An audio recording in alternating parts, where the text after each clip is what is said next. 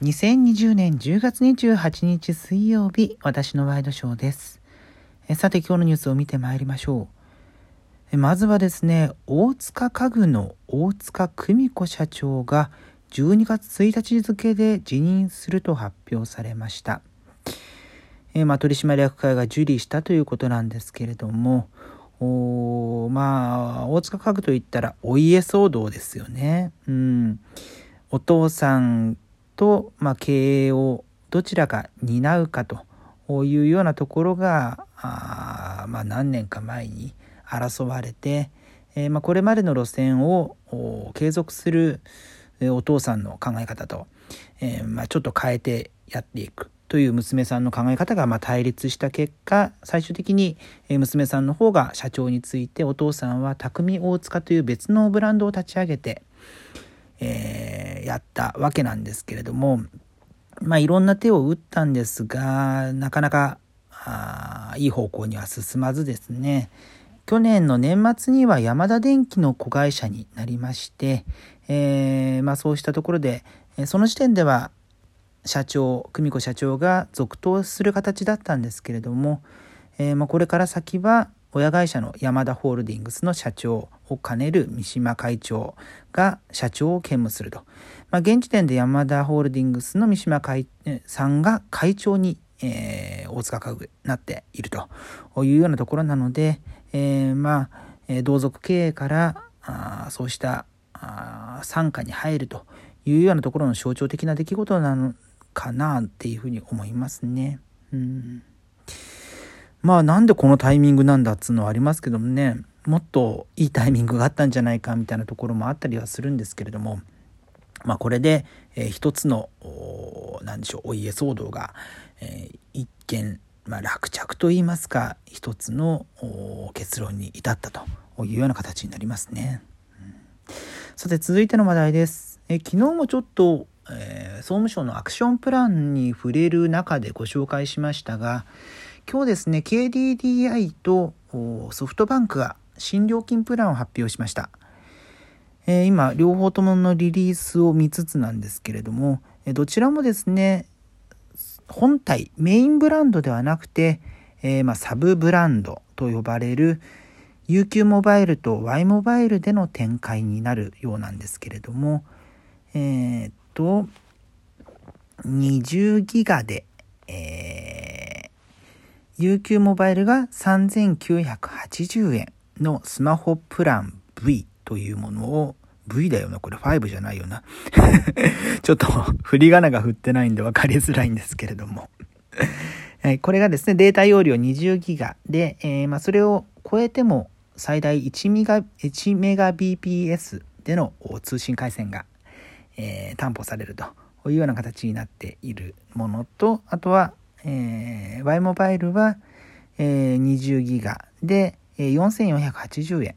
となるようですね。えー、シンプル20という名前で、まあ、今までスマホプランみたいな、えー、プランの名称の付け方だった Y モバイルがこのシンプル20っていうこれもシンプル20なのかっていうのがありますが えー、そういう呼び名の新プランを用意したというところで、これもまあ超過時、20ギガ超えた場合は 1Mbps が最大の回線速度になると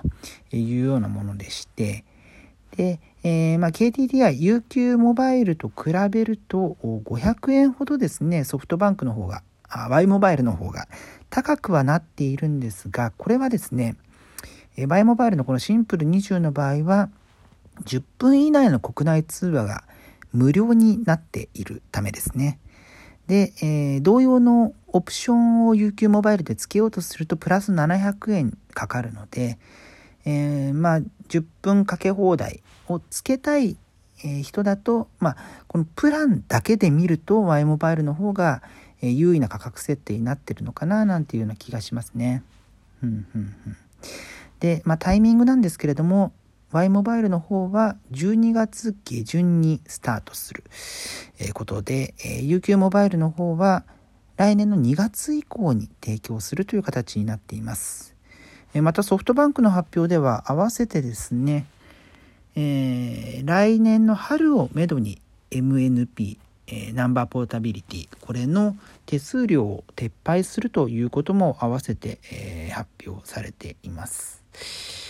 まあ昨日ねそのアクションプランが正式に発表されましたけれども、まあ、その事前のリークといいますかの段階で検討に入ってたっていうのが、えー、考えられそうですよね。うん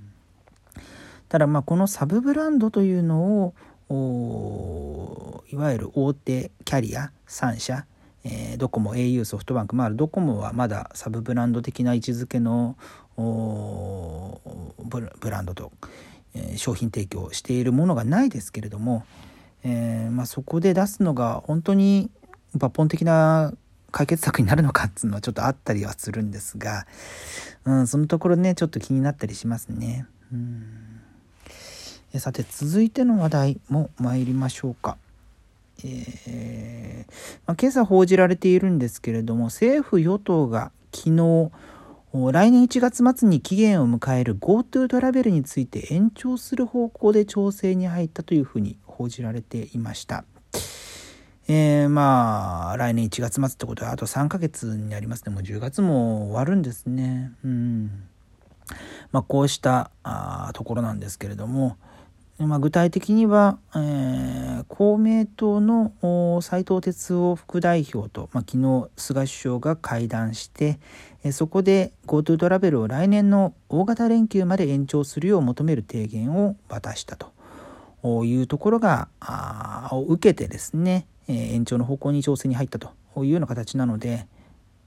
えー、まあゴールデンウィークまでとなると半年後までえー、使えることになりますね。うん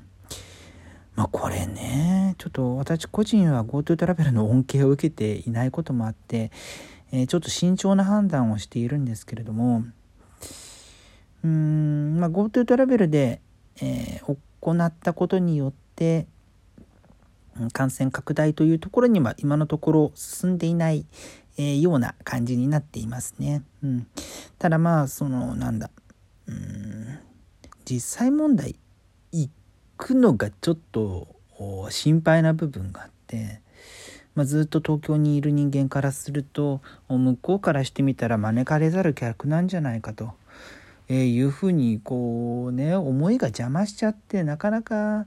行ったとしてもね羽目を外せないような気がしちゃうんですよね。うんそれは僕は小心者だからなのかもしれないですけど。うんこうしたのね、うん。まあ、制度が制度なんでそれを活用する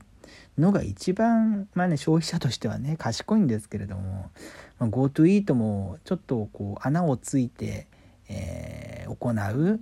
ものとかあったりしますけれどもちょっと自分はうん身構えてしまうんですよね。うん。いやこの辺の感覚ってねなかなかつかめないんですよね、うん、肌感覚というか。GoTo トラベルや GoTo イート GoTo まあ商店街はちょっと違いますけれども、まあ、これから先 GoTo イベントとかもありますが、まあ、少なくともトラベルとイートに関しては、うん、なかなかその末端の宿、えー、宿泊施設だったり、えー、中小の飲食店だったりうんの恩恵がどこまで受けられているのかっていうのが、えー、ちょっと肌感覚としては微妙な気がしていて、うん。まあ、大手、まあ、トラベルであれば旅行予約サイト、うん、でイートであれば、まあ、これも食べ物の飲食店の予約サイトは潤っているけれどもうん。つうところをねちょっと考えちゃったりするんですよね。となると余計にこういう事業を使わないでもし泊まるんだったら泊まった方がいいんじゃないかとかも思ったりしてうーんなんかねとか悩んでいる間におそらく全部お金が尽きてしまうんですが。ねそう考えると個人的には、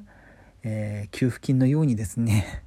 えー、まあ紐付きの給付金がね一番ね個人的には使いやすいですね。これのために使ってくれと、えー、目的を与えられて、えー、給付されてでもし使わなかったら、えー、なあしようと。いうような形だったら一番気持ちとしては楽なんですけどね。なんていうふうに思いつつ。うん、これから先ちょっとずつ政策が固まってくるでしょうし。まあ今のところねその4つ GoTo の4つトラベルイート商店街、えー、イベントが進んでいますがそれ以外の、まあ、GoTo という冠がそのまま続くのか、え全く別のブランド それこそ、えサブブランドとしてやるのかっつうのは分かんないですけれどもうん新たな、え景気消費策、まあ、おそらく打ち出すことになってくるでしょうから、まあ、海外とかだとね、えー、まあ、こうしたものがあどこまで収束するのかあ分かりかねるような報道もあったりしますので。その辺を勘案して、え、次なる、まあ、第3次予算とかに盛り込まれる支援策には、えー、そうしたねものがあるといいななんていうふうに思ったりしておる状況でございます。え、ということで2020年10月28日水曜日私のワイドショーでした。それではまた明日。